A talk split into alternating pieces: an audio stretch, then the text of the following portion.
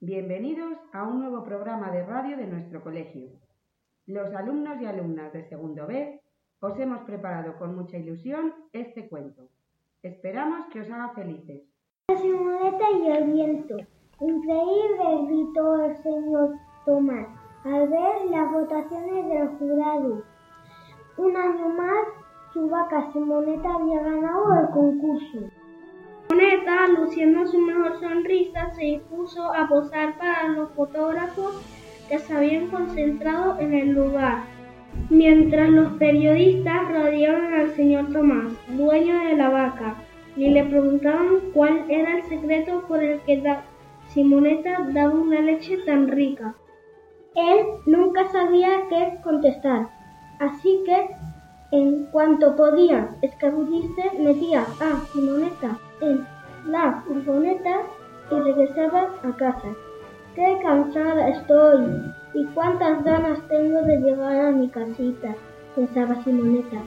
El señor Tomás también deseaba llegar a su, hogar junto a su esposa y sus cuatro hijas. Por eso, aquella tarde pisó el acelerador de la furgoneta. El viaje fue espantoso, espantoso. La carretera estaba llena de baches y con tanta velocidad al bajar del vehículo, Simoneta necesitó la ayuda de su dueño para poder ir hasta el establo. Estaba muy mareada y no podía mantenerse en pie. Después se tumbó sobre su cama de hierba fresca confiando en que muy pronto la comida dejara de subir y bajar de su barriga. Y cuando estaba a punto de caer en un profundo sueño, oyó unas voces que la llamaban Simoneta, Simoneta, a pesar de sentirse agotada. Se acercó a la puerta del establo. Allí se encontró con sus amigos que portaban una pancarta en la que se podía leer ¡Felicidades! Inmediatamente comenzó una divertida fiesta que todos habían preparado para celebrar el triunfo. Simoneta se olvidó de su malestar y no paró de bailar y de ir durante toda la noche. Si esos periodistas tan preguntones hubieran pasado solo un día junto a Simoneta, habrán adivinado cuál era su secreto. Vida tranquila, comer hierba fresca, dormir bien y por último, pero quizá lo más importante, tener muchos amigos. Hasta el viento se ocupaba de, de Simoneta y en los días de verano cuando el termómetro no paraba de subir se situaba detrás de su enorme trasero y soplaba muy flojito para refrescarla. Y así transcurría sus vidas hasta que un día sucedió algo inquietante. Hacía poco rato que el sol brillaba en el cielo.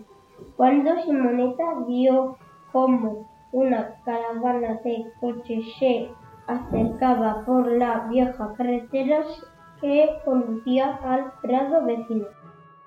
De todos montado en su moto había el dueño del prado del el señor Matías, un viejo avaro capaz de todo con tal de aumentar su fortuna. Simoneta se acercó hasta la valla de piedra que separaba los dos prados y abrió bien sus orejas. Vamos, vamos, quiero que montéis los aparatos topográficos y miréis los niveles del terreno.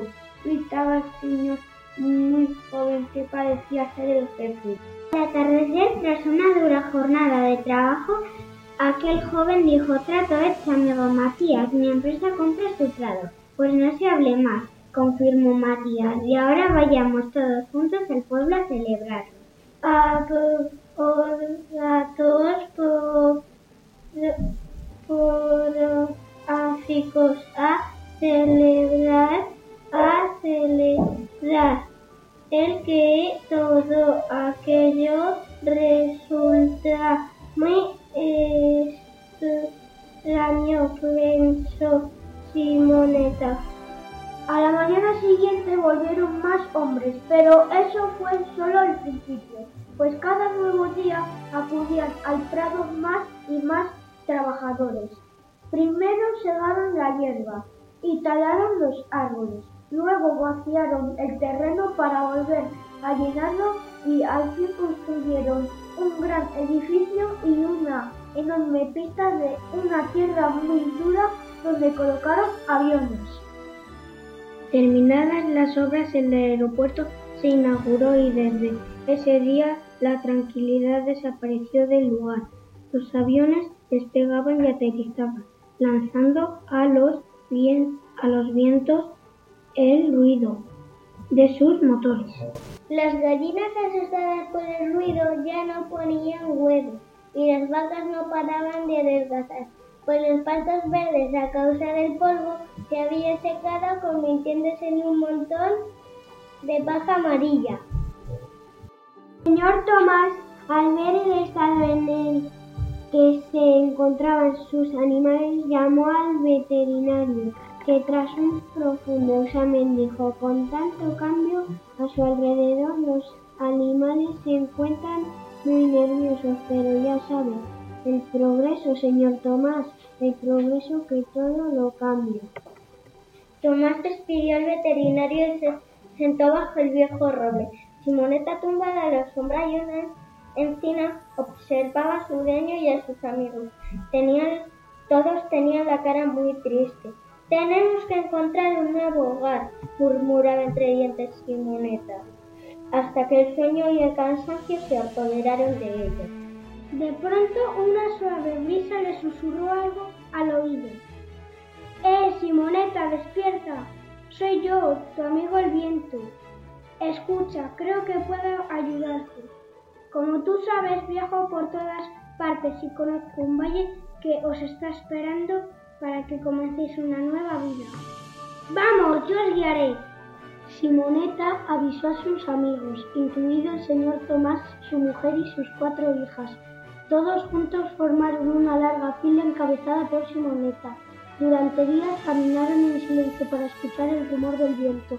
Cruzaron los ríos, subieron y bajaron montañas, hasta que un atardecer, cuando el sol estaba a punto de ocultarse, el viento dejó de sonar. Ante ellos se hallaba un hermoso valle, Fantástico lugar para empezar de nuevo, manifestó Simoneta muy contenta. Ahora sí que había llegado, vuelto la paz a su vida. Por eso merecía la pena sonreír otra vez. Para comprobar que habéis estado muy atentos y atentas, os vamos a hacer unas preguntas. Preguntas. ¿Cuál es el título del cuento? ¿Cómo se llama la vaca? ¿Cómo se llama el dueño de la vaca? ¿Cuántas hijas tiene el dueño? ¿Cuántas hijas Simoneta en el concurso? ¿Cuál es el secreto de Simoneta? Porque el viento es el amigo de Simoneta. Porque tuvieron que buscar otro lugar donde vivir. ¿Qué construyeron en el prado vecino? Cuando llegaron al valle,